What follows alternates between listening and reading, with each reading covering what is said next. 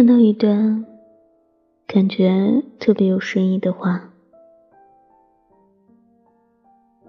希望你在选择伴侣的时候，不要觉得对方为你做一些日常小事就深感欢喜，想把自己一辈子都交付过去。要看这个人在利益冲突面前。是否会让步于你？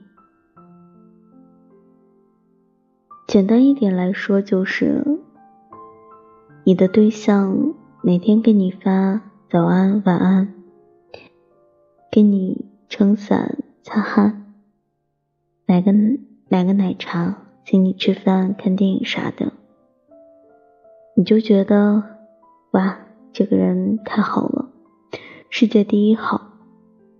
我好幸福，我要嫁给他。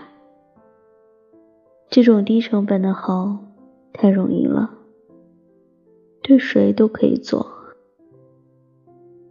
你要看他在做大决定的时候，是否优先考虑你。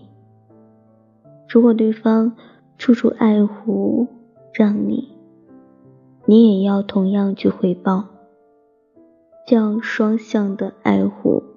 才能走得更长久。